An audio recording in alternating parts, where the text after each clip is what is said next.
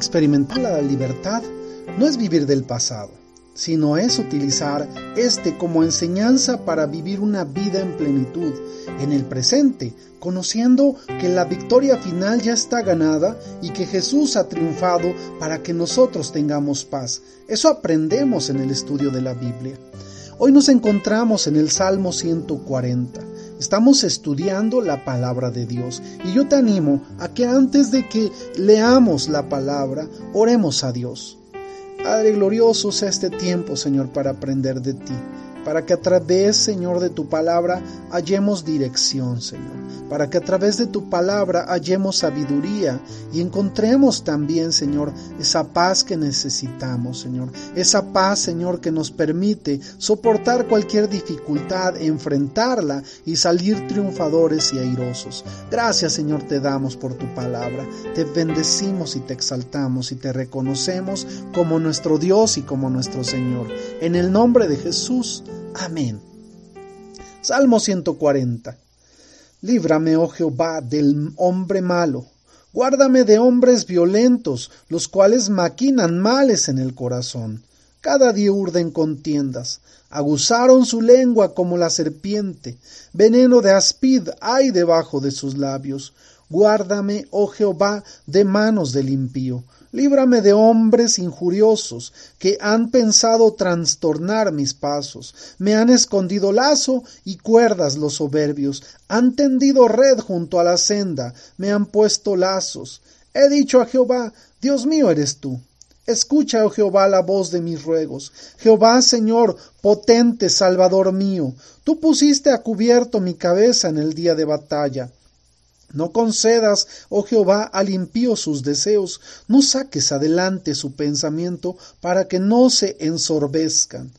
En cuanto a los que por todas partes me rodean, la maldad de sus propios labios cubrirá su cabeza.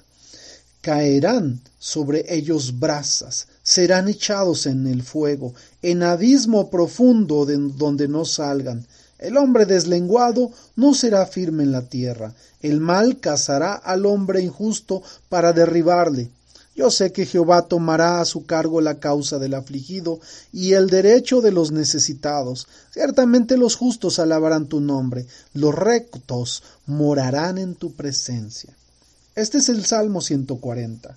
Es importante estar atentos a lo que está enseñando. Primeramente, nosotros debemos tomar en cuenta que el salmista está clamando a Dios diciendo, líbrame del hombre malo, guárdame de hombres violentos. Y sabemos nosotros que este es un tiempo violento. Hay mucha gente que está tramando maldad, que está tramando eh, eh, hacer daño.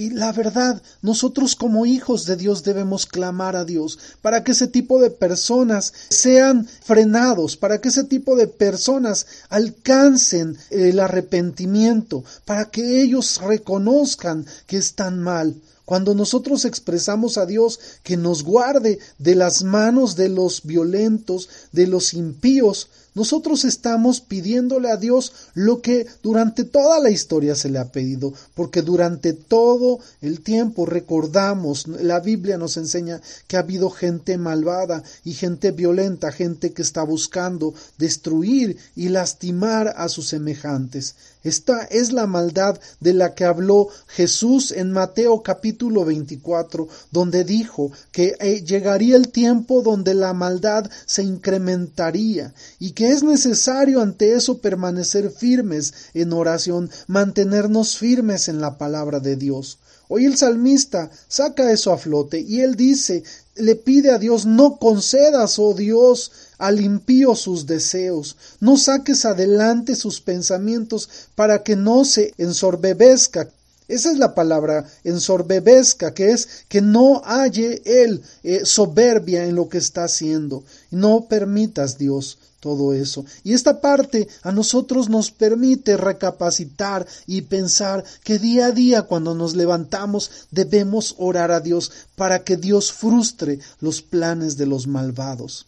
Esta parte es importante tomarla en cuenta y empezar a reconocer que Dios es quien puede traer paz a nuestra tierra, que es a través de la oración a Dios que nosotros podemos interceder y procurar y lograr que aquellas personas que están tramando maldad sean frenados. La maldad tiene que acabar y el arma que tenemos para luchar en contra de la maldad no es el, mismo tipo de armas y acciones que los malvados utilizan, sino es la oración. La oración puede provocar que el malvado se arrepienta, pero también la oración puede lograr que el malvado sea confundido y no logre los propósitos que está preparando para destruir y para hacer daño.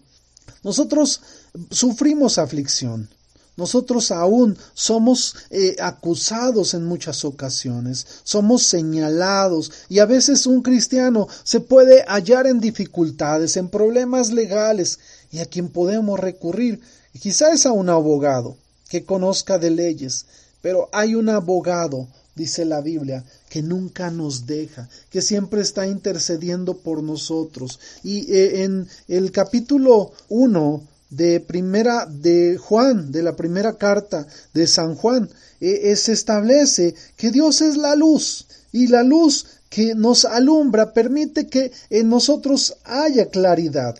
Cuando leemos el capítulo 2, nosotros leemos que el apóstol Juan está escribiendo diciendo de esta forma desde el versículo 1, Hijitos míos, estas cosas os escribo para que no pequéis y si alguno hubiere pecado, abogado tenemos para con el Padre a Jesucristo el justo. Y Él es la propiciación por nuestros pecados, y no solamente por los nuestros, sino también por los de todo el mundo. Y en esto sabemos que nosotros le conocemos si guardamos sus mandamientos. El que dice, yo le conozco y no guarda sus mandamientos, el tal es mentiroso y la verdad no está en él. Pero el que guarda su palabra, éste verdaderamente está el amor de Dios y se ha perfeccionado. Por esto sabemos que estamos en Él.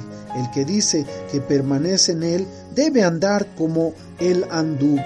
Y esta es la parte que nos toca a nosotros. Mientras vemos que alrededor de nosotros hay violencia, hay delincuencia, hay asesinatos, nosotros tenemos que mantenernos en la palabra de Dios. Nosotros no podemos ser hombres que hablen violencia, que hablen delincuencia y que hablen asesinatos y que hablen cosas semejantes. En nuestra boca debe haber paz, en nuestra boca debe haber bendición, en nuestra boca debe haber alabanza a Dios, porque esta es la forma en cómo podemos cambiar la historia, reconociendo al Dios Todopoderoso, porque entonces Él tendrá misericordia de nosotros y destruirá a nuestros enemigos. Y si nos hemos equivocado y si hemos faltado y quizá nosotros hemos sido de esas personas que hemos dañado a los demás, quizá no con tanta violencia como la que se expresa anteriormente, pero sí quizá afectando a personas, quizá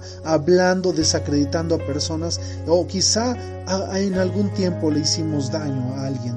Este es el tiempo para que nosotros pidamos perdón a Dios y reconozcamos que Jesús es nuestro Salvador y que ha muerto en la cruz no solo por nosotros, sino por todo el mundo, como dice la Biblia, y nos da la maravillosa oportunidad de venir a Él y de postrarnos ante Él y reconocerlo como Señor y entrar en obediencia y a partir de esa obediencia recibir su misericordia. Porque claramente dice Juan en este segundo capítulo de, la primera carta de esta forma, abogado tenemos a Jesús que no escatimó por nosotros y nos ha salvado. Y este es el tiempo en el que yo te animo a que busques a Dios, a que te entregues a Dios, a que entregues tu vida a Jesús y tu vida sea cambiada y transformada para que puedas vivir la plenitud de Cristo, para que puedas tener paz en tu corazón y te extiendas a las maravillosas promesas que Él tiene para ti. Que Dios te bendiga, que tengas excelente día. Amén, amén y amén.